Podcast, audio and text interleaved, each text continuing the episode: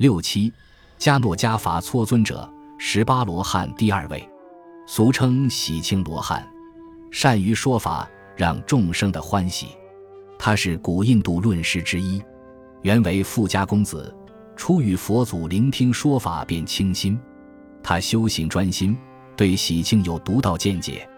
他的得道有一个传说：一次偶然的机会，佛祖遇到迦诺迦伐搓虔诚的礼拜。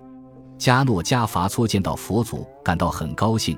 佛祖为他讲了四种结业，即杀生、盗窃、邪淫、妄言四处恶行，即永无满足之自私的贪欲、嫉妒骄狂之恼怒的嗔恚、所做行业之后果的恐惧、直断直肠知己见的愚痴和六种不应做的事，即嗜酒、豪赌、闲荡、沉迷歌舞、爱交恶友、懒惰等等。